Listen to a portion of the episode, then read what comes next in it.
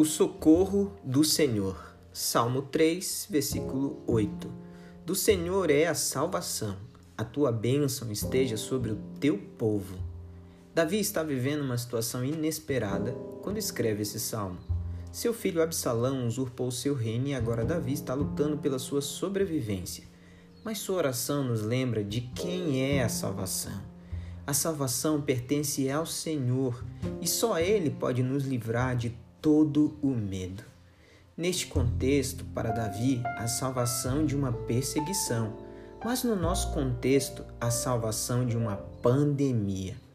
Nossos dias estão sendo marcados por uma situação inesperada e carregada por aflição e medo, muito medo. Um grande inimigo se levantou contra as relações humanas, contra as nações, contra a saúde, mas por que não dizer contra a fé?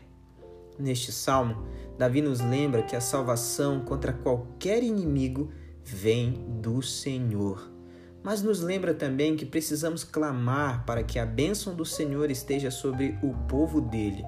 Para um, pare um pouco agora. Pare um pouco, eleve o seu pensamento a Deus, respire bem fundo e apenas peça a Deus para abençoar a nossa nação repreendendo o mal que está tentando se instalar nela. Depois, pelo seu estado, depois por sua cidade, finalmente por sua casa e familiares. Pois do Senhor é a salvação, a tua bênção estejam sobre o teu povo. Lembre-se dessa verdade.